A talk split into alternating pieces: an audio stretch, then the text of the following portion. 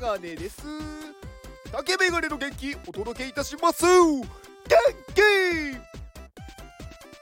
今日は土曜日。土曜日ってちょっとあれですね。いや、うん、なんでもないです。えー、今日は仲間の存在を大事にしようっていうお話をしようかなと思います。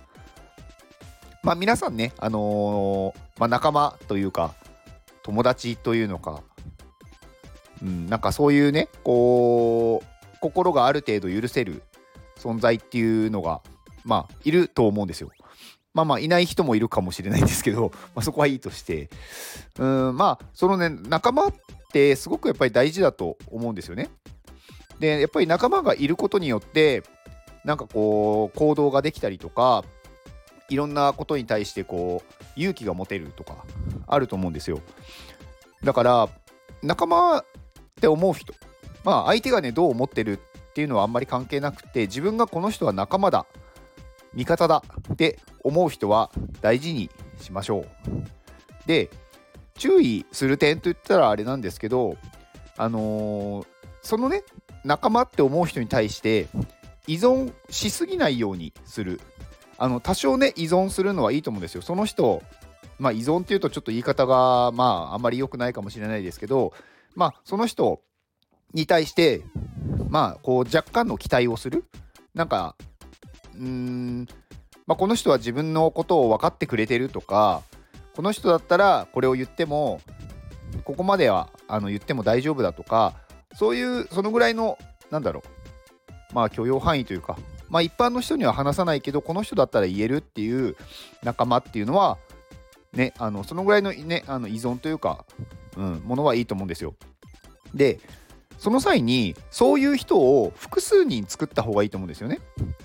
なんか一人に、この人だけにしか言えないってなっちゃうと、その人がいなくなってしまう、何かあってね、こう離れてしまった時に、うまくこう、自分のメンタルが保てなくなってしまうので、そういう人を複数人作った方がいいです。で、できれば同じ、まあ、グループというか同じそのねカテゴリーの人たちじゃなくて違うところに作った方がいいんですよね。同じカテゴリーにいる所属しちゃってると何かでそのね分野から離れてしまう時になんか全部の人たちとね離れることになってしまうので全然関係ないところに作るとすごくいいかなと思います。例えば、まあ、今だとね、私の場合はまあ iPadMate っていうまあコミュニティに入ってますけど、まあ、そこだけじゃなくって、また別のね、まあ、あの私、まあ、NFT ニュースジャパンっていう、まあ、ニュースメディアの方にも関わってるので、まあ、そっちのね、コミュニティに行ったりとか、まあ、それとはまた別でね、全然違う分野の、うーん、まあ私はなんかいろんなコミュニティにまあちょこちょこね手出したりイベントに参加したりするんで、まあ、そういう複数のところ、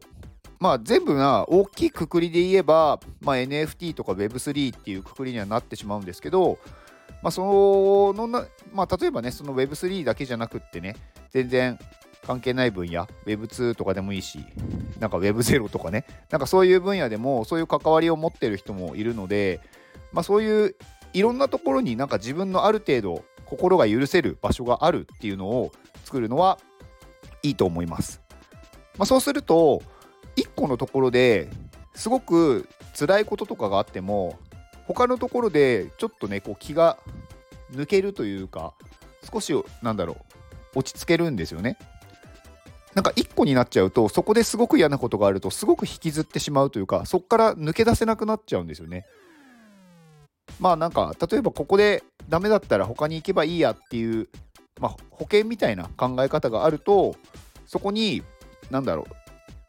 自分の全てを捧げなくて済むというかそこがなくなったら自分はもうダメだって思わないじゃないですか。だからいろんなところにねそういうのを持つのはいいかなと思います。でそこも別になんかねすごく全部に対して深く入る必要はなくって1個に対して深く入って他のところはたまになんかねこうちょっと手を出すというかたまにこう行くとかでもいいしでなんか今1個にこうすごい集中しているところがうまくいってるんだったら別に他のところはそんなに触れなくてもいいと思うんですよ。まあちょっと触れるっていうのはやっといた方がいいと思うんですよね。完全に離れちゃうともうなんかこうねまた行きづらくなっちゃうんで。で、まあ、そこのね今集中している1個がなんかこうねちょっと何か問題があったりとかうまくいかなくなったら他のところでそのなんか相談をしてみるとかできると思うので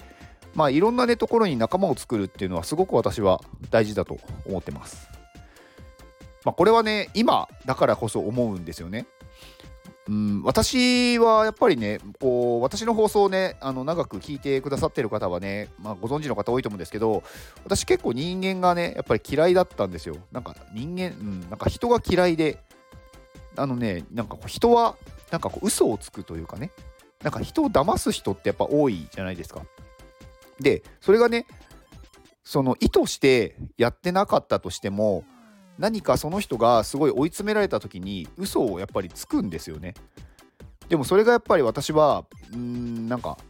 受け入れられなかったんでなんか人間と関わるっていうことはすごくなんだろう私にとってメリットがないっていう考えを持ってたんですよだから人間と付き合わないようにしてたんですよねだからそうするとねあのどんどんねなんだろう深みにはまっていくというよりかはだんだんだんだんね悪い方悪い方にしか考えられなくなっていくんですよ。でそうするとなんかね人生って楽しくないって思っちゃうんですよね。なんで生きてんだろうみたいな。でそうするとねやっぱり良くないというか、うん、なので、まあ、仲間っていうのをねどっかに作れるとすごく、まあ、人生が楽しくなるっていうのを、まあ、今はね思ってるのでまあ、いろんなところにねいろんな分野になんか広く浅くでいいと思うのでつながりを作っておくのはいいのかなと思いました。最近ね人に会うのがすごいね楽しいんですよね。だからねなんかいろんなとこ行っていろんな初めましての人にね声かけられ声かけられるようにもなりましたしうんなんかここで別になんだろううまくいかなくてそこに入れなくなってもまあ他のところがあるからいっかとかね、だから思ったことを言える。で思ったことを言ってもそこでね受け入れてまあ今は現状としては受け入れてもらえてるのですごく生きやすいなと思います、まあ、受け入れてもらえないね場所っていうのもやっぱりあるのでそこに関してはまああの多少のねなんだろうわがままじゃないけどなんかこう言い過ぎない程度でそこに入れるんだったらいた方がいいしもういやこれはちょっと受け入れられないなって思ったら離れた方がいいしだからね複数のところに自分のなんだろう入れる場所を作るっていうのがすごく私は大事だと思いました。まあ今もねあのそれをね絶賛広げ中というかうん。まあ今年ねまああのー、まあ10月もそろそろ終わってあと今年2ヶ月ですけど今年はやっぱりね日本全国いろんなとこ回っていろんな知り合いに会ってまあ、いろんなねそのなんだろうそこのものを見たりとかしてものすごいねやっぱり視野が広がったんですよね。でやっぱり来年はねそれ以上にやっぱり広げていきたいなって今思っててまあちょっとこれどうなるか分かんないですけど来年はやっぱりね海外とかも行きたいなってすごく思うんですよね。だから、まあ、そこでねあの外国の方と知り合いができたりとか海外にもねなんかこう自分のなんかこう入れる場所って言ったら変ですけどなんか気軽に行けるような場所ができるといいなって思ってます。まあね、結局、なんかね、まあ人と人とのつながりなんですよね。だから人間ってやっぱり誰かとね、つながってないと生きていけないなっていうのは改めて感じました。はい。まあ、一生ね、この人と一緒にいるんだとか、そういうのをね、考えないんで、私は。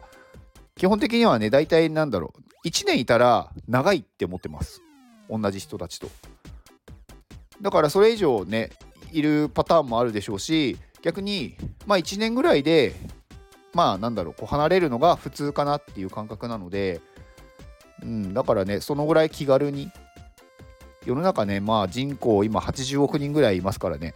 まあ、全員に会えるってことはないですし、なんかいろんなとこに行ったらいろんな人がいるんでね、なんか一生かけても、なんだろう、居場所がなくなるってことはないなっていう、なんかちょっとそういう感覚が今あるんですよね。うん、だからそうするとねすごく気楽に生きられます。うん、別に、ね、今いる今現状周りにいる人たちが全ての人たちが私のことをねなんかこう嫌いになったとしてもまあそれでもねまだ人口ね、まあ、80億いるからって思えるんですよね。うん、だからまあそういうなんかね、考え方ができるようになったっていうのはすごく私は、まあ、今ね意味があることだなって思ってます。まあいろいろ行動してよかったなって思いましたね。はい。まあ今日はなんか土曜日なんでなんかタラタラと話してしまってなんか時間がすごい過ぎてるのでここで終わりにします。以上ですこの放送は富士山の元気でお届けしております富士山元気はい富士山ありがとうございますまあ、富士山っていうとなんか山みたいですけど、えっと、まあ、富士ですね、富士。あの、しかもね、この死がね、あ字字がね、地に点々の富士山ですね。はい。まあ、この方も、えー、私が所属所属する iPadMate の、まあ、動画クリエイターの方ですね。まあ、この方、本当すごい、すごい方ですね。あのー、iPadMate のオフ会のもう動画の作、まあ、制作者って言っても富士山っていう感じになってるんで、もうね、なんか、みんながもう富士山の動画がいつできるんだっていうのを楽しみにしているっていう。まあ本当にね富士山はね iPadMate の中で動画って言ったらもう富士山っていう名前が出るぐらいいろんなそのねまあ前回のまあぶどうちゃんとかのね動画もそうですしもう全部もう富士山がやってるみたいな感じなんですよね。で一応こうね他の方たちも